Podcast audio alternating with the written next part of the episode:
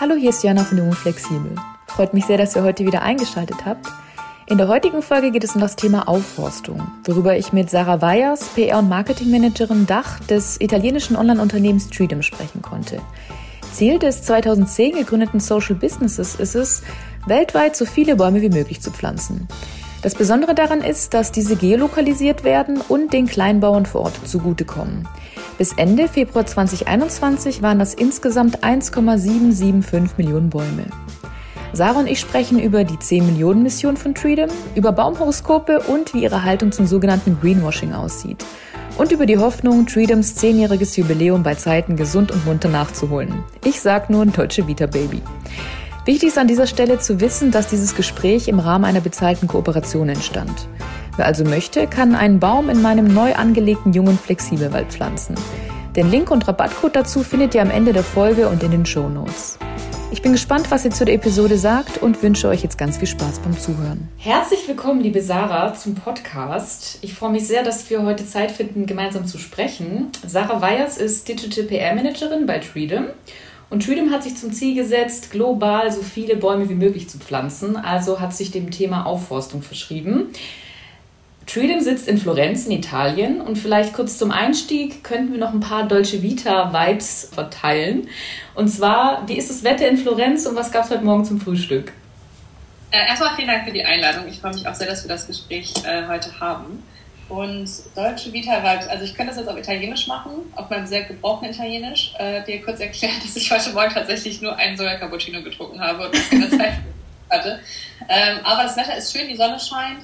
Ähm, es sind, glaube ich, 9 Grad heute. Es sollen aber bis zu 20 Grad werden. Also ich habe mich noch nicht, die Hoffnung noch nicht verloren, dass der Frühling endlich da ist im Februar. Nee, das ist jetzt Februar, ja genau. Sehr schön. Also ich muss auch zugeben, in Deutschland ist mittlerweile auch schon der Frühling gestartet. Also man merkt, die Leute können langsam ein bisschen durchatmen, haben bessere Laune und das ist, glaube ich, echt irgendwie ganz, ganz schön. Wenn man morgens äh, aus dem Fenster schaut und die Sonne scheint, das macht den Lockdown ein bisschen erträglicher, muss man sagen. Absolut, ja. Liebe Sarah, vielleicht magst du auch mal erzählen, wie lange du schon bei Treedom arbeitest und was da denn genau deine Aufgaben sind und was so vielleicht auch deine persönliche Motivation war, dort zu arbeiten. Ich bin jetzt seit äh, knapp anderthalb Jahren hier in Florenz bei Treedom und ähm, habe quasi angefangen. Ich war immer ein sehr äh, missionsgetriebener Mensch. Habe immer so nach dem Higher Purpose irgendwie geguckt und habe das also auf einer persönlichen Ebene, bin seit äh, 18 Jahren Vegetarierin, äh, zeitweise vegan, äh, versuche generell meinem Konsumverhalten so nachhaltig wie möglich zu sein und habe, wie gesagt, schon immer sehr darauf geachtet, irgendwie so wenig, meinen Fußabdruck so klein wie möglich zu halten. Und äh, habe deshalb schon immer nach äh, Unternehmen gesucht, in, auch in der Vergangenheit, mit denen ich eben eine, einen positiven Impact haben kann. Bin dann auf über gestolpert sozusagen relativ spontan auch, habe mich halt beworben, auch nur für einen Job. Ich hatte gar nicht eigentlich vor zu wechseln, aber dann habe ich irgendwie gedacht, komm, Ausland wäre irgendwie cool und äh, was, was halt so einen richtigen nachverfolgbaren Impact hat, wäre einfach eben noch besser und habe mich dann beworben und habe dann tatsächlich auch zwei Wochen später schon angefangen. Das ging ganz schnell. Ähm, deswegen war der Umzug auch ein sehr großes Chaos, ehrlicherweise. Und ich habe leider heute noch darunter, dass ich mich nicht mein, äh, um meinen Papierkram gut genug kümmern konnte. Aber ähm, ja, so bin ich quasi hier hingekommen und meine Rolle ist hier, wie du schon sagst, PR-Managerin und ich kümmere mich auch ums Marketing von Treedom Deutschland. Das ist aktuell der zweitgrößte Markt sozusagen, den wir betreuen, also Deutschland, Österreich und Schweiz. Und äh, ich kümmere mich hier halt um alle Kommunikationsmaterialien, also um klassische PR, um äh, Marketing, um Social Media auf den deutschsprachigen Sachen, um Content, also um alles, was man eben braucht, um Freedom dem deutschen Konsumenten oder dem deutschsprachigen Konsumenten etwas näher zu bringen. Was teilweise ein bisschen eine Herausforderung ist, weil weil Deutsche, und ich kenne das auch von mir selber äh, auch, ich bin da auch sehr urdeutsch, ähm, doch kritische Konsumenten sind. Also in Italien ist, ähm, sind zum Beispiel auch die Rückfragen, die wir bekommen, durchweg eher technische Probleme beim Verschenken des Baumes und bei uns ist es quasi eher, ja, wird denn der Baum wirklich gepflanzt? also da ist es schon, äh, genau, wie wir das halt verpacken und wie wir den, was wir quasi, was die wichtigen Infos sind, das ist quasi so meine Entscheidung, die ich dann treffen muss, um Freedom eben, genau, bekannter zu machen, um mehr Leute zu bewegen, Bäume zu pflanzen mit uns. Wunderbar, ich danke dir schon mal für die, für die Einführung und die Vorstellung deiner selbst. Bäume pflanzen ist meines Empfindens nach gerade schon auch so ein Trendthema oder ist es eben sehr im Kommen, einfach weil ja auch das Bewusstsein für Umweltschutz, Nachhaltigkeit immer größer geworden ist. Kannst du vielleicht mal beschreiben, was ist denn so der USP von Freedom? Ihr seid ja auch schon seit über zehn Jahren unterwegs. Wie läuft es genau bei euch ab? Genau, also das ist ähm, total richtig. Das hat in den letzten Jahren, letzten, ich würde sagen, anderthalb, zwei Jahren oder vielleicht zweieinhalb Jahren äh, eine unglaubliche Bekanntheit gewonnen, was uns total freut. Also auch wenn es natürlich dadurch viel mehr im klassischen Sinne Konkurrenz, aber wir sagen eher halt Mitstreiter, weil wir alle das Gleiche wollen. Das ist halt ein grünerer Planet, deswegen sehen wir das nicht so richtig als Konkurrenz, wenn andere Organisationen eben auch pflanzen. Aber das hat halt sehr stark zugenommen, weil eben mehr Bewusstsein dafür da ist, aus ganz verschiedenen Gründen. Also natürlich ist Greta ein großer äh, Vorläufer, der halt die junge Generation einfach mehr mobilisiert, jetzt schon seit längerer Zeit, ähm, was wir super finden. Also ich persönlich bin ein großer Fan von ihr und von, von allem, was sie so tut, weil ich glaube, dass es unheimlich wichtig ist, eben Leute schon in einem sehr jungen Alter abzuholen. Ähm, aber genau, Trillium gibt es schon seit zehn Jahren, bevor ich mich jetzt verliere. Trillium gibt es seit zehn Jahren und das war damals, ähm, waren die beiden Gründer in Kamerun unterwegs und haben vor Ort die negativen Auswirkungen von Abholzung gesehen. Also ganz klassisch, vor zehn Jahren war, glaube ich, Abholzung uns allen schon ein Begriff, aber eben vielleicht nicht unbedingt die soziale Nuance davon, also wie, wie schlimm die sozialen Auswirkungen sind von illegaler oder halt eben auch halblegaler Abholzung in sowieso schon gebeuteten Ländern. Und die beiden haben sich dann quasi zur Aufgabe gemacht oder zum Ziel gesetzt, wie kann man mit Baumpflanzungen sozialen Impact erzielen. Also das war quasi so die Idee der beiden. Und äh, die Umsetzung ist dann quasi so, dass wir, wenn wir mit Freedom, wenn du mit Freedom Baum pflanzt, dann wird der von einem kleinen Bauer im globalen Süden, also in einem dieser 17 Länder, in denen wir aktuell operieren, ähm, gepflanzt auf dem, auf dem privaten Grund. Das heißt, dieser Kleinbauer besitzt dann diesen Baum und kann dann eben langfristig davon profitieren, sei es ökologisch oder halt auch, wenn es produktive Bäume sind, von den, von den Früchten meinetwegen oder vom Kaffee, vom Kakao, welchen Baum auch immer wir dann pflanzen. Und äh, der USP ist eben, dass wir daran alles nachverfolgbar machen. Und die Transparenz bei uns, weil jeder einzelne Baum wird fotografiert, wird mit Geodaten versehen. Das heißt, du kannst deinen eigenen Baum ähm, nach Covid irgendwann äh, zu, könntest du den sogar besuchen. Solltest du halt vielleicht äh, eine Reise planen nach Tansania oder nach Kolumbien, dann äh, könntest du quasi mit einem GPS-Gerät zu deinem eigenen Baum laufen. Also mit dem kleinen Baum zusammen natürlich. Wir wollen ja nicht jetzt jemanden hier zum äh, Einbruch motivieren, aber dann äh, könnte man seinen kleinen Baum quasi treffen, mit dem man diesen Baum gepflanzt hat und dann seinen eigenen Baum sehen. Und das ist, glaube ich, so das, was Stream daran sehr besonders macht, sind eben diese drei Ebenen aus äh, Kleinbauer, Baum und Nutzer und auf diesem Baumprofil, wo dann eben Foto- und Geodaten sind, bekommst du Wetterdaten aus dem Profil und regelmäßige Updates über den Baum, über das Projekt, um einfach noch mit, näher mit dran zu sein an diesem Impact, den du als Einzelperson eben geleistet hast. Dadurch, dass das Unternehmen eben schon ein paar Jahre auf dem Markt ist, wie kamen denn die beiden Gründer auf die Idee, das dann zu starten?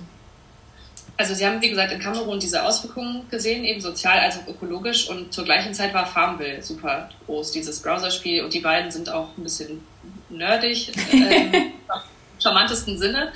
Und ähm, Fede wollte eben damals, wir haben es auch beide viel gespielt und Federico, also Fede wollte damals einem Mädel imponieren.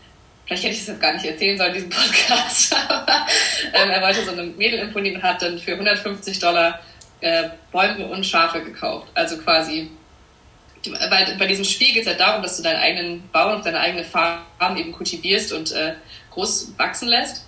Und ähm, dann hat er eben Geld investiert in digitale Schafe und Bäume. Und in dem gleichen Moment war dann irgendwie der Gedanke, ach, wir waren gerade in Kamerun oder sind unter Umständen gerade noch in Kamerun. Und ähm, eigentlich wäre es ja viel besser, wenn dieser Baum auch wirklich was könnte. Also vielleicht finden wir eine Art und Weise, dass wir diesen digitalen spielerischen Ansatz nutzen, von, äh, von Farbe oder von einem, von einem Computerspiel und damit aber echten sozialen Impact erzielen. Und das war absolut das Ziel und dann quasi super schnell danach, innerhalb weniger Wochen, war Freedom dann gegründet und die erste Version online. Und dann haben sie sich mit äh, NGOs vor Ort getroffen, mit denen wir auch heute noch arbeiten, um eben den Prozess besser zu verstehen und zu verstehen auch, welche Baumarken können wir nutzen, wie können wir die Bauern treffen, weil natürlich ein großer Teil unserer Arbeit auch äh, Vertrauensarbeit ist, einfach um den Kleinbauern vor Ort eben zu zeigen, das, was wir tun, es gibt keinen Haken an unserer Arbeit sozusagen, sondern wir geben euch tatsächlich nur diese Setzlinge, um die ihr euch dann kümmern müsst. Und der Rest gehört euch sozusagen. Und ähm, genau, so kam es eben zur Begründung. Und das ist ja schon über zehn Jahre her. Und eigentlich wollten wir auch letztes Jahr eine große Party feiern zum Zehnjährigen, aber dann waren wir alle eingeschlossen zu Hause. Also das ist nicht passiert leider bisher. Aber das kommt vielleicht dieses Jahr hoffentlich. Ich wollte es gerade sagen, ich hoffe sehr, dass ihr das nochmal nachholen könnt. Das ist auf jeden Fall ein Grund zu feiern.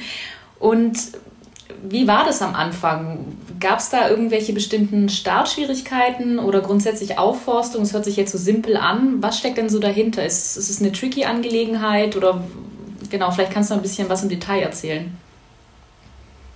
Also wir arbeiten in unserem Team sind äh, professionelle auf, also Forstmanager, Aufforstungsmanager, die äh, in den Projekten selber auch unterwegs sind. Also natürlich Covid-bedingt gerade ein bisschen ähm, geringer als sonst, aber normalerweise sind sie halt in den Projekten ständig unterwegs in allen Projektländern, um eben vor Ort sich erstmal zu erkunden, äh, welche Baumarten können wir überhaupt pflanzen. Also weil wir natürlich nur native Baumarten pflanzen wollen und nicht in die lokale Flora und Fauna eingreifen, sondern quasi nur Pflanzen eben vor Ort anpflanzen wollen, die schon bestehen, um die bestehenden Agroforstsysteme zu unterstützen, weil wir eben die nicht verändern wollen, wir wollen da nicht eingreifen, ähm, sondern nur die lokale Flora und Fauna mehr unterstützen mit den Pflanzen, die wir dann eben fortpflanzen möchten. Und dann haben wir auch zum Beispiel noch eine Politologin bei uns im Team, die ähm, diese quasi internationalen Projekte leitet, weil natürlich, wie gesagt, ein großer Teil der Arbeit diese Vertrauensarbeit ist und deswegen brauchen wir einfach Menschen, die sich mit mit internationaler äh, Hilfsarbeit etc. gut auskennt, um einfach den Ansatz auch besser zu verstehen und ähm, wir haben auch Projekte zum Beispiel in, ich glaube, Burkina Faso, das ist halt super klein, weil kurz danach in dem Ort ein kleiner Bürgerkrieg ausgebrochen ist. Und das natürlich, also das sind halt diese Herausforderungen, die man im globalen Süden einfach hat, ist, dass die, die Infrastruktur ist einfach eine ganz andere als hier. Und deswegen haben wir, wie gesagt, professionelle ähm, Aufforstungsmanager, Politologen etc. bei uns im Team, die sich dann mit diesen Herausforderungen exakt äh, besser kümmern können, als ich das jetzt zum Beispiel könnte. Also ich kann halt gut Marketing und PR, aber also du kannst mich jetzt nicht in ein Projekt stellen und sagen, welche Baumarten pflanzen wir denn hier? Deswegen haben wir da halt ganz speziell die Leute, die eben diese Entscheidung treffen. Und ähm, wichtig ist eben uns auch, dass wir die Kleinbauern von Anfang an mit einbeziehen in diese, mit einbeziehen in diese Entscheidungsfindung. Also zum Beispiel sagen, ähm, denkt ihr, dass auf diesem lokalen Markt hier, dass ihr hier besser Kaffee verkaufen könntet oder eventuell Kakao? Weil, wie gesagt, der Ertrag gehört ja komplett den Kleinbauern, diese, den sie ernten von unseren Bäumen. Und ähm, ein Teil dazu trägt natürlich zur Nahrungsmittelsicherheit bei. Bei Avocadobäumen zum Beispiel, die sind halt natürlich super wertvoll für die Menschen vor Ort. Äh, aber der Kakao und der Kaffee soll halt eben auch auf den lokalen Märkten verkauft werden können, damit dadurch ein, ein Einkommen generiert werden kann für die Menschen vor Ort. Also das sind, das sind keine, das sind keine Märkte, ähm, wir haben keinen Zugriff auf diese Früchte, auch wenn wir das oft gefragt werden, ob man die vielleicht auch nach Deutschland schicken könnte. Nein, kann man natürlich nicht. Das ist nicht Sinn und Zweck unserer Arbeit. Ähm, aber einfach um die Menschen vor Ort auf diesen vielen Ebenen zu unterstützen. Und das ist ähm, genau das Ziel auch von Freedom, eben diese vielen verschiedenen Ebenen abzudecken, also wirtschaftlich, sozial als auch ökologisch mit den Bäumen. Und du hast jetzt Kaffee, Kakao, Avocado angesprochen. Ihr habt eben eine Vielzahl an Baumarten, die da zur Verfügung stehen. Gibt es da irgendwelche Bestseller? Ähm, Kakao und Kaffee tatsächlich, als auch Avocados. Also ich glaube, die, das ist auch ähm, Teil der Arbeit, der manchmal für uns ein bisschen eine Herausforderung ist, weil wir natürlich auch Baumarten, die vielleicht noch nicht so bekannt sind, ähm, an die Menschen hier bringen wollen, wie zum Beispiel äh, ein Niembaum, der ähm, langfristig äh, vor, wenn er einmal groß ist, dann quasi die Pflanze um sich herum vor Wind und Sonne schützen kann. Die Blätter werden für Tierfutter genutzt, für die Menschen vor Ort, weil ein Agroforstsystem ist ja eine Kombination aus nachhaltigem Land Landbau als auch nachhaltiger Tierzucht. Und deswegen sind halt viele von unseren Bäumen auch, da sind wie gesagt die Blätter, die Blätter können dann als Tierfutter genutzt werden etc. Oder der Nebenbaum, die Wurzeln sind halt so tief und so groß gefächert, dass er vor Bodenerosion schützt. Also auch ein super, super nützlicher, wichtiger Baum für diese Agroforst-Systeme, in denen wir pflanzen. Aber den kennt man halt auch nicht so viel. Also die Bestseller sind auf jeden Fall Kakao und Kaffee, weil das einfach ein Begriff ist, den man halt gut kennt. Und ich glaube, wenn du einem Kaffeeliebhaber einen Kaffeebaum in weiß ich nicht, in Kolumbien schenkst, dann das ist auch ein Begriff, den man sich irgendwie gut, gut vorstellen und gut merken kann. So, das ist irgendwie, da hat man einfach einen einfacheren Bezug zu sozusagen. Ja, und die Horoskopbäume, die sind auch total beliebt, muss man sagen. Also die sind auch, äh, die gönnst du den Bestsellern auch mit dazu, ja. Wie kam das denn zu diesen Horoskopen? Also, ähm, ja, man muss sagen, wir haben bei uns im Team sind halt sehr kreative Leute wenn nicht schon äh, an der Grenze zu ein bisschen verrückt vielleicht. Ich glaube, das ist unser Team generell, weil wir alle, wir alle für den, für den gleichen das gleiche Ziel halt jeden Tag zur Arbeit kommen und da schon so eine, so eine gemeinschaftliche Motivation irgendwie für das gleiche Ding eben ist. Und das ist halt total schön, aber ähm, und alle haben halt verschiedene Talente und eben diese Person, die das gestartet hat bei uns, ist ein super charmanter, typisch, also mehr typisch italienisch könnte man, könnte es einfach gar nicht sein. Ähm, baut in seiner Freizeit, macht der Wein, also wie man das jetzt sich richtig italienisch vorstellen kann. Und äh, der Gedanke, der Gedanke von Dream generell ist auch einfach viel, dass wir halt Leute, die eventuell noch nicht so super ähm, viel mit dem Thema Nachhaltigkeit, Bäumen, Aufforstung etc. zu tun haben, dass wir die trotzdem weiter an dieses Thema heranführen. Und die Horoskope sind einfach ein schöner Weg irgendwie. Also in den Horoskopen geht es gar nicht um Bäume, muss man dazu sagen. Wenn du einen Horoskopbaum pflanzt, zum Beispiel den, ich weiß jetzt ehrlich gesagt nicht, welcher Baum zum Stier oder so gehört, aber dann bekommst du halt deinen Baum und der Baum hat dann ähm, grob die gleichen Charaktereigenschaften wie das Horoskop, also zum Beispiel super flexibel, manche Baumarten super anpassungsfähig, super stark, äh, lässt sich gar nicht irgendwie umpflanzen, der wächst nur in diesem Boden und äh, lässt sich da gar nicht irgendwie beeinflussen. Und dann bekommst du quasi diesen Baum und du bekommst jeden Monat ein Horoskop. Und das Horoskop ist einfach eine nette Sache irgendwie. Erstmal, weil du halt ein Update von deinem Baum bekommst. Weil die, diese Updates kommen halt, wie gesagt, regelmäßig ja aus für, für jeden Baum und fürs Horoskop halt eben jeden Monat nochmal von Astreo, so heißt unser, ähm, unser kleiner Horoskop, äh, Schreiber. äh, die, die, die Persona, die das, die das Horoskop schreibt, ist eben Astreo und der schickt dir dann quasi jeden Monat nochmal einen Gruß von deinem Baum mit dazu und sagt dann so, was quasi in dem Monat auf dich zukommt. Aber das ist, wie gesagt, einfach ein Tool, um Menschen an das Thema heranzuführen und zu locken quasi mit dieser mit diesem spaßigen Ansatz, weil das ist auch das, wofür Freedom total steht, ist eben nicht ähm, mit dem Finger auf Menschen zeigen und zu sagen, wenn wir jetzt nichts ändern, dann geht morgen die Welt unter, und ich glaube, als, also persönlich glaube ich, dass das auch total wertvoll ist, Menschen so ein bisschen zu schocken und zu triggern mit solchen Sachen. Aber ähm, ich glaube, wie gesagt, zusätzlich einfach, dass es mit Freedom eben diese lockere, diese lockere Art und Weise da ja einfach ein bisschen, noch ein bisschen spaßiger ist. Und die Horoskope sind ein gutes, genau, sind einfach noch ein Tool, um das zu machen. Leute mit Spaß an die Sache heranzuführen. Lang, langsam, ja. Du hast jetzt auch von diesem Update gesprochen, du hast dieses Baumtagebuch erwähnt was glaube ich natürlich ganz cool ist, weil dann dieser transparente Charakter einfach gewährleistet ist. Und du hattest auch schon im, am Anfang des Interviews gesagt, dass man gerade in Deutschland doch immer wieder auch kritisch ist, gerade wenn es Unternehmen gibt, die sich sozial, ökologisch engagieren.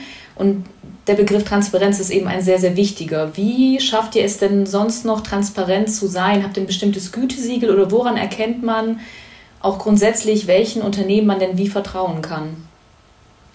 Das ist eine sehr gute Frage. Ich glaube, es ist schwierig zu beantworten oder schwierig, alle Ebenen zu beantworten. Aber Freedom selbst, wir sehen uns eher als Gütesiegel, muss ich dazu sagen, weil wir für die Menschen vor Ort und für die Projekte, die NGOs, mit denen wir vor Ort arbeiten, eine super aufwendige quasi Methodologie erstellen, in der wir arbeiten. Also wir, alle Bäume sind für zehn Jahre vertraglich gesichert, also dass sich um, für zehn Jahre mindestens um diese Bäume gekümmert wird von den Kleinbauern damit wir einfach, weil wir sicher gehen wollen, dass der User, der einen Baum kauft, auch für wirklich für eine super lange Zeit, also wie gesagt zehn Jahre mindestens, diesen Baum eben hat und von diesem Baum auch was hat, also Content, Updates etc. Und das Wissen einfach, dass der Baum auch wirklich noch da steht vor Ort.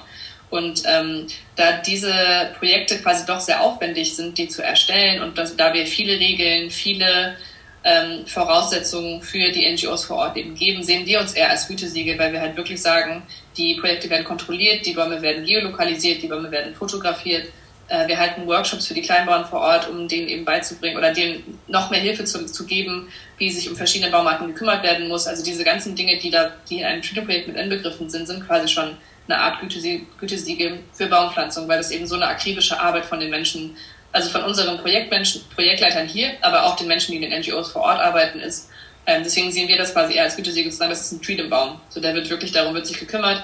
Wenn der sterben sollte, was ja auch normal ist in der Natur, gibt es ja immer eine Sterberate, dann wird er ersetzt. Es gibt halt für den User wirklich am Ende des Tages einen Baum. Egal, was unter Umständen in dem Projekt oder im Land gerade los ist, wird sich um diesen Baum halt gekümmert. Und ähm, deswegen sehen wir das halt eher so.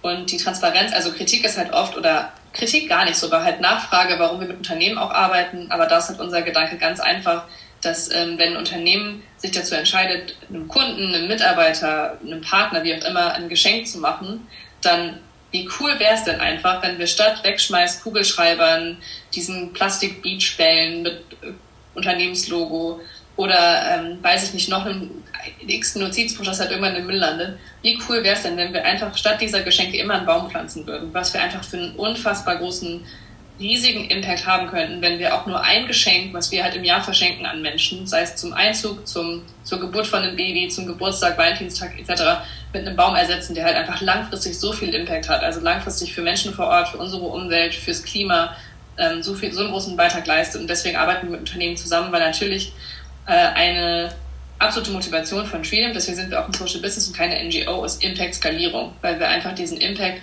so weit wie möglich und so schnell, also so schnell wie möglich nicht, aber so nachhaltig wie möglich skalieren wollen.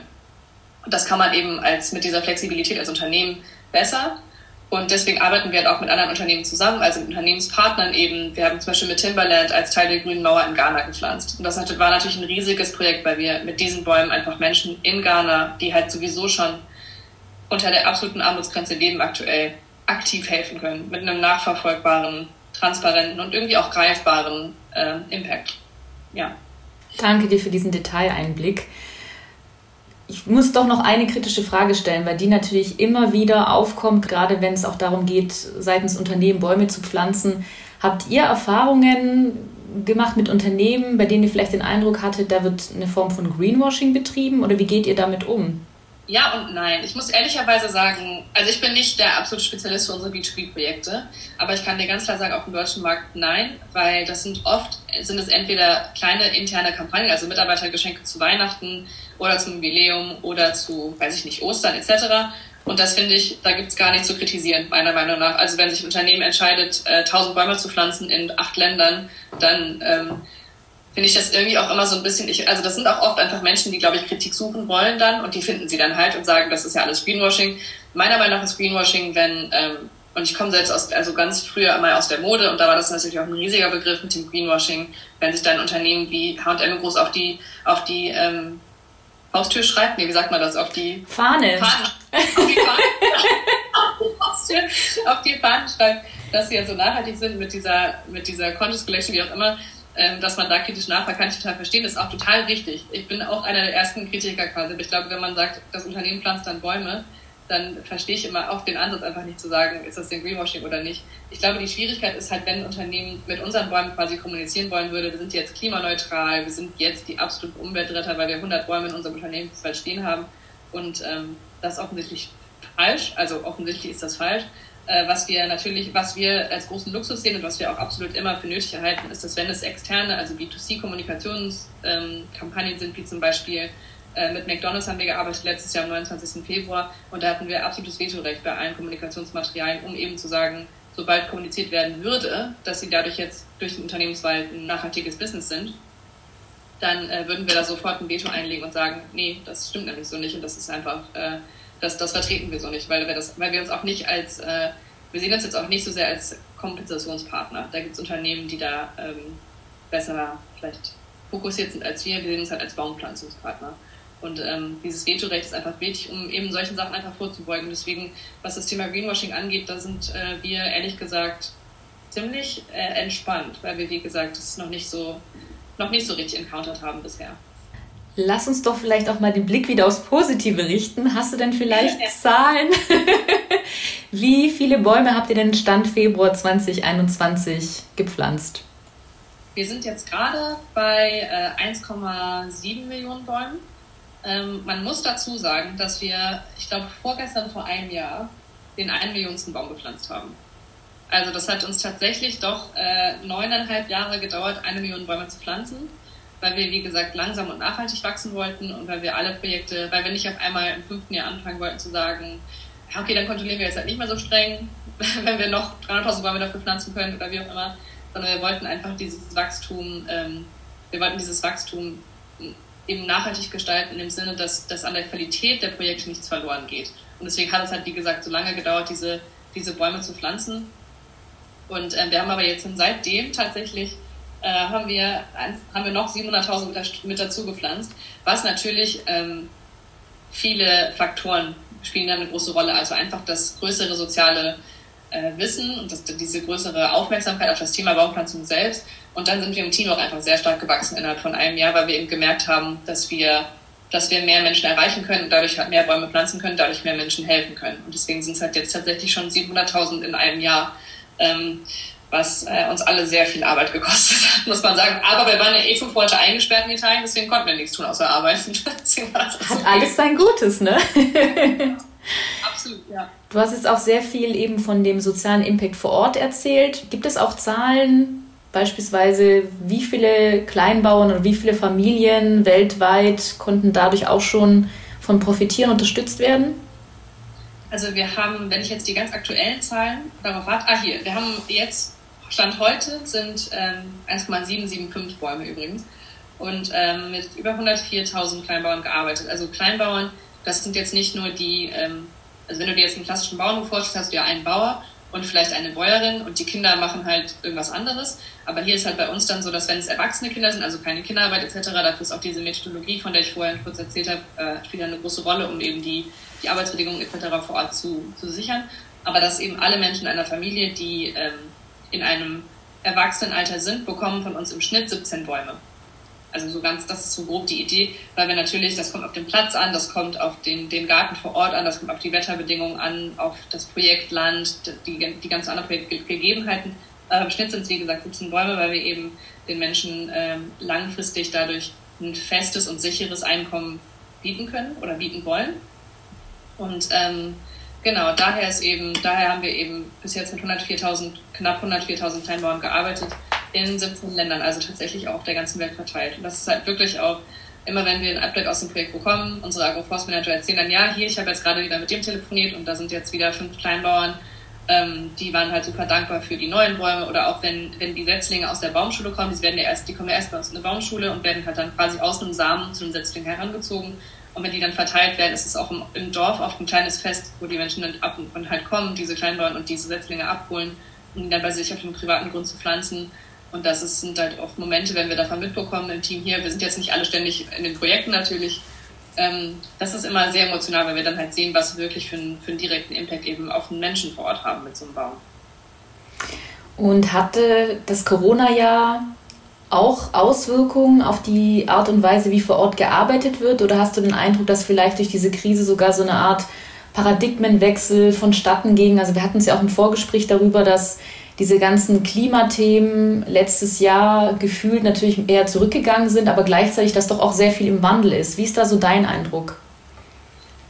Ähm, auf verschiedenen Ebenen. Also erst, ne, als es natürlich im März hier anfing, jetzt muss man auch sagen, in Italien war der Lockdown oder generell Corona vielleicht noch ein bisschen anders als in Deutschland. Also wenn ich das auch so gehört habe von Freunden und Familie, ja, wir sind im Lockdown, dann, hab, dann, dann haben sie aber so zwei Stunden später jetzt, ich war gerade spazieren und habe mich noch mit einem Bekannten getroffen und wir haben noch draußen Kaffee getrunken. Da dachte ich mir so, wow, das ist echt der Lockdown, den wir haben.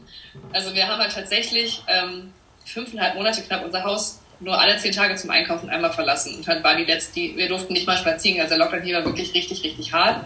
Und ähm, daher bedingt auch war tatsächlich einer unserer Agroforce Manager ziemlich lange in Kenia, saß er fest, weil es keinen Flug mehr gab, um nach Hause zu kommen. Und dann ist er mit einem mit so einem Güterflug ähm, dann doch irgendwann über acht verschiedene Flughäfen endlich nach Hause gekommen quasi. Und allein da haben wir halt gemerkt, wow, das war natürlich auch zum Anfang der Krise noch, wo, wo das noch noch unbewusster und noch neuer alles war als jetzt. Aber das war wirklich ein, ähm, so ein kleiner Weckruf, so, ach, das wird doch ein sehr großes globales Problem für uns alle irgendwie werden. Und dann haben wir, also für uns ähm, im Kommunikationsteam war halt super viel zu tun, weil da kam natürlich dann Ostern, Muttertag, ähm, Valentinstag war noch knapp vorher, aber diese ganzen, also diese Familiensachen, als zum Beispiel auch Muttertag war für mich als absolutes Mama-Papa-Kind super schwer. Und da haben wir doch gemerkt, dass halt mehr Leute nach so einem emotionalen Geschenk suchen, was sie eben auf Distanz verschenken können. Und das war, das war doch äh, sehr spannend zu sehen, dass halt eben doch sich mehr Menschen Gedanken machen, weil man eben nicht mehr Freunde, Familie etc. so viel besuchen kann wie vorher. Und dann halt trotzdem ein Geschenk zu haben, ähm, dass man eben verschenken kann per E-Mail oder per Grußkarte, wie auch immer, was aber sehr emotional ist. Das hat bei uns doch, ähm, ich glaube, das ist auch Teil dieser dieses großen Wachstum, was wir im letzten Jahr hatten, war halt einfach das, weil sich Menschen mehr darauf besinnt haben, am Anfang der Krise vor allem ähm, was Positives für die, um, für die Welt zu tun. Gerade wenn es halt schwer ist, besinnt man sich halt oft dann auch darum, was vielleicht langfristig noch bleibt von, von einem selber. Ähm, und dann an Weihnachten tatsächlich hatten wir so ein bisschen den Eindruck, dass Menschen sich mit was belohnen wollten nach so einem schweren Jahr irgendwie. Und ähm, ich zähle mich da persönlich total dazu. Also ich habe auch äh, meiner besten Freundin äh, einen Airbnb-Gutschein von einem Airbnb in, äh, in Spanien geschenkt, wo wir dann irgendwann vielleicht mal hinreisen können, wenn, äh, wenn wir wieder können, irgendwann in der, in der fernen Zukunft, weil man dann doch irgendwie vielleicht, ähm, ich habe natürlich auch Bäume verschenkt, ganz klar. Also offensichtlich, wenn ich hier bei Tüdum arbeite und keine Bäume verschenken würde, wäre auch komisch, aber ich habe eben auch so ein Geschenk gemacht äh, oder meinen Eltern so ein Porträt von uns dreien, äh, weil man doch, ich glaube, ich hatte so ein bisschen den Eindruck, also wir generell in Kommunikation, dass sich halt Menschen mit was, ähm, was Greifbarem beschenken wollten. Und das am Anfang des Jahres eben nicht so, weil da ging es halt wirklich, hatten wir echt Zeiten, wo, wo wir, wo das Telefon durchgehend klingelte, wo man Leute gefragt hat, kann ich so so viele Bäume kaufen, kann ich einen eigenen Wald anfangen, weil man irgendwie was äh, vielleicht hinterlassen wollte durch diese Krise noch. Also noch mehr als vielleicht eh schon. Das war so ein bisschen der Eindruck, ja. Und inwieweit hat sich eigentlich euer Unternehmen was auch das Angebot anbelangt, verändert, dadurch, dass sich ja die Gesellschaft auch innerhalb der letzten zehn Jahre verändert hat. Also was war am Anfang anders als das, wie es jetzt heute ist? Witzigerweise gar nichts. Also das Projekt, das, äh, also da, da, natürlich, natürlich die, die, die Auswahl an Projektländern, an denen wir arbeiten. Wir haben halt angefangen in Kamerun, dann ist es halt so langsam gewachsen und jetzt ähm, sind wir eben in 17 Ländern und nicht mehr nur in zwei. äh, aber das Produkt, das Produkt ist die ganze Zeit gleich geblieben. Es sind Bäume, die, also natürlich die Baumarten. Wir haben mittlerweile, ich glaube, 150 verschiedene Baumarten insgesamt schon gepflanzt. Ähm, dadurch immer der, der Staple Kakao, der, der einfach immer bleibt, weil Menschen das kennen und weil das halt auch vor Ort einfach ein super produktives Produkt ist, was den Menschen rund ums Jahr quasi Ertrag bringt. Deswegen ist es einfach oder relativ einfach zu pflanzen und bringt halt einfach super viele positive, positive Eigenschaften mit sich. Aber sonst hat sich am Produkt nicht so viel verändert. Also wir haben von Anfang an war die Idee, wir wollen es transparent gestalten mit den Geodaten und Foto, mit dem Baumtagebuch, die Menschen langfristig an, an die Geschichte binden, ähm, dieser, dieser aktiven Tat, die sie quasi getan haben, dieses aktiven Impacts, den sie hatten. Und ähm, ich würde sagen, es hat sich verbessert, weil wir jetzt Leute haben, die sich halt nur darum kümmern, eben ähm, mit den Menschen vor Ort irgendwie zu kommunizieren und dann halt die Geschichten auch verständlich zu schreiben, weil unsere Agroforce-Manager sind halt Agroforce-Manager und keine, keine Content-Schreiber. Deswegen, wenn die dir einen erzählen, denkst du dir auch so, ah, okay, und nochmal auf Deutsch. Also ich habe nichts verstanden. Und deswegen haben wir quasi jetzt Menschen, die sich halt nur darum kümmern, die Geschichten ähm, besser rüberzubringen oder die Geschichten besser zu erklären und noch mehr Details vielleicht äh, aus den Projekten zu bringen und die Baumarten besser zu erklären und zu sagen, was man tatsächlich neben CO2-Speicherung mit seinem Baum noch alles bewirken kann. Aber an sich hat sich nicht viel verändert. Also das Produkt ist gleich geblieben. Das finde ich auch sehr schön, weil das, das macht es auch irgendwie sehr authentisch. Also auch für mich persönlich als, als Konsument, also halt auch als Mitarbeiter macht es das sehr authentisch, weil ich eben sehe, dass sich die Mission von ähm, im langfristigen Impact durch Baumpflanzung hat sich halt nicht verändert in den zehn Jahren. Das ist echt, das finde ich echt schön daran auch. Noch eine ganz allgemeine Frage, die ich am Anfang vergaß zu fragen. Wo, wofür steht eigentlich Treedom? Wie entstand der Name? Ja, das ist ehrlicherweise habe ich das, als ich das aus dem Vorgespräch hatte, ähm, musste ich mich ein bisschen erkundigen, ehrlich gesagt. Und so richtig konnte es mir keiner beantworten. Aber die, die es sind natürlich sehr an Freedom und die, ähm, die nächste, die beste Antwort, die ich halt bekommen habe darauf, war ganz einfach, dass wir den Menschen vor Ort mehr Freiheit und Unabhängigkeit finanziell, ökologisch, sozial geben wollen mit Baumpflanzung. Und deswegen natürlich Tree, Englisch, Baum. Ähm, genau, mit unseren Bäumen eben mehr Freiheit für die Welt, also was es CO2, Bodenerosion, Wüstenausbreitung etc. angeht, aber eben auch für die Menschen vor Ort bringen wollen. Wir kommen jetzt auch schon fast zum Ende unseres Gesprächs. Wohin soll denn für euch noch die Reise hingehen bei Treedom? Ja, das ist eine gute Frage. Also wir haben jetzt im letzten Jahr angefangen, innerhalb von Europa noch mehr zu, zu expandieren und haben auch Menschen jetzt mit dabei. Also ich bin jetzt, war quasi die erste, die erste ähm, oder eine der ersten Ausländer äh, im italienischen Unternehmen. Es war meine Vorgängerin, hat sich schon um Deutschland gekümmert und ich kam dann quasi als nächste und äh, auch als einzige, die kein Italienisch spricht, im italienischen Büro. Das war auf jeden Fall eine Herausforderung. Und dieses Team international ist aber jetzt gewachsen im letzten Jahr. Wir haben jetzt jemanden aus Schweden mit dabei, aus Belgien, aus Frankreich, Spanien und meine äh, liebe Mitbewohnerin, die ich halt gerade für die Podcast-Aufnahme rausgeschickt habe, ist aus England und kümmert sich um den englischen Markt. Also ich bin komplett im Trilum-Universum gefangen sozusagen. und äh, es hat sich aber jetzt vor ein paar Monaten tatsächlich Fede, also unser CEO und der Gründer, äh, 10 Million Trees äh, tätowieren lassen. Also das ist das, das ist das Ziel. Bis wann wir das erreichen, das kann ich dir nicht sagen, aber das ist das Ziel für die für die nächsten paar Jahre sind es der 10 Millionste Baum. Ja. Das nenne ich wirklich Commitment. Ja, absolut. Hast du denn noch Ergänzungen, etwas, was dir noch wichtig wäre im Kontext von Freedom noch hinzuzufügen? Etwas, was vielleicht noch gar nicht angesprochen wurde? Ich glaube, generell ist es vielleicht einfach so ein, ähm, ein Appell nochmal an alle ähm, sich mehr Gedanken, wobei ich glaube, dass deine Community das wahrscheinlich schon sehr viel macht, aber sich mehr Gedanken darüber zu machen, was man mit kleinen Taten alles bewirken kann. Also gar nicht jetzt nur im Rahmen von, von Baumpflanzung, aber einfach auch im, im Sinne von, wenn man für seinen Nachbarn die Türe offen hält oder ähm, im Supermarkt vielleicht der alten Dame was aufhebt oder so. Also ich glaube, dass man halt, und das ist auch der Gedanke von Schieben Total, dass man eben mit einer kleinen Handlung, also mit einem Kakaobaum von, von 15 Euro, einfach so einen großen Impact haben kann, langfristig. Und ich glaube, wenn wir uns alle über unsere eigene Power, also Konsument, Consumer Power, aber auch einfach so als, als Mensch quasi, noch mehr Gedanken machen würden, dann wäre, glaube ich, die Welt noch besser, als sie schon ist. Das ist die perfekte Überleitung zu meiner allerletzten Frage, die ich jedem Interviewgast stelle und die lautet, welche drei Dinge müssten sich ändern, um diesen Planeten noch zu retten? Äh, mehr Wertschätzung für das, was wir haben ich glaube, das ist ein sehr großes Thema. Ich glaube, dass sich unsere Generation damit generell schon viel beschäftigt, so Practicing Gratitude und dieses und so meditieren und reflektieren und so. Ich glaube, das machen wir alle schon sehr viel, aber ich glaube, dass das, wenn wir das noch intensiver machen, jetzt gar nicht äh, mit einem Buch morgens Tagebuch, sondern einfach so jeden Tag, wenn man aus dem Fenster schaut und dann doch sagt, also ich habe ein Dach über dem Kopf und ähm, das ist natürlich eine Sache, die uns, wenn wir mit Menschen vor Ort arbeiten, die einfach wirklich unter der Armutsgrenze leben, die haben dann keinen, keinen, kein, da gibt's, ist kein Platz für den Gedanken, äh, den Plastik muss ich jetzt recyceln oder so, weil die nicht wissen, was sie morgen essen. Und das sind halt einfach, oder nächste Woche, oder wie sie ihre Kinder zur Schule schicken können. Und das ist einfach, das ist für mich auch immer wieder, und ich dachte halt vorher, ich bin total reflektierter Mensch, ich bin total, ich schätze alles super wert, aber nein, also wenn man das wirklich in so einem direkten Vergleich hat, dann wird einem wieder einfach bewusst, wie gut man es eigentlich hat. Also auch wenn, natürlich war der Lockdown für mich auch schwer, aber trotzdem hatte ich einen Job, ich hatte ein Dach über dem Kopf und ich konnte auch die Heizung anmachen, wenn es kalt war. Und so noch mehr Wertschätzung für das, was wir bereits haben, glaube ich, ähm, das ist ein wichtiges Thema. Und dann als ähm, leidenschaftlicher Nicht-Fleischesser mehr, mehr Wertschätzung auch für, für was wir so essen und was wir so, was wir konsumieren generell. Und das wäre immer noch eine Sache. Und dann, ähm, ich glaube, mehr Umarmung. Das klingt so richtig althippie, aber ich bin da immer noch ein großer Fan von, weil natürlich auch durch Social Distancing nicht funktioniert. So völlig deprived von äh, menschlicher Interaktion. Aber ich glaube, ähm, irgendwann, wenn wir das wieder dürfen, wenn das wieder gesundheitlich sicher ist, dann ist das, glaube ich, auch, ist das wichtig. So, das habe ich auch in Italien gelernt. Am Anfang war das für mich ganz komisch, dass nicht fremde Leute umarmt haben, aber es ist doch schön, so, wenn man einfach oder so jemandem so die Hand auf die Schulter legt und sagt, you did a good job.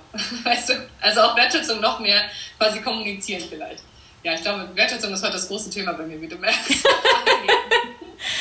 Oh mein Gott, I feel you, wirklich. Tausend, tausend Dank. Also Free Hugs, ich glaube, das ist wirklich das, ähm, wonach wir uns alle sehen, ne? ja, ohne Maske auch irgendwann mal, wenn es geht. Aber hallo. Dann ja. danke ich dir sehr, liebe Sarah, und wünsche dir jetzt noch einen wunderschönen Tag. Danke, alles schön mit dir. Fand ich auch, danke dir. Das also war mein Interview mit Sarah Weyers von Freedom, die einen umfassenden Einblick über die ganzheitlichen Vorteile von Baumpflanzung geben konnte. Denn wie mir auch erst selbst klar wurde, bietet eine globale Aufforstung nicht nur Benefits fürs Klima, sondern auch wirtschaftliche und soziale Unterstützung für zahlreiche Familien im globalen Süden. Wie im Intro angekündigt, könnt ihr aber auch selbst einen Baum in einem jungen Flexibelwald pflanzen.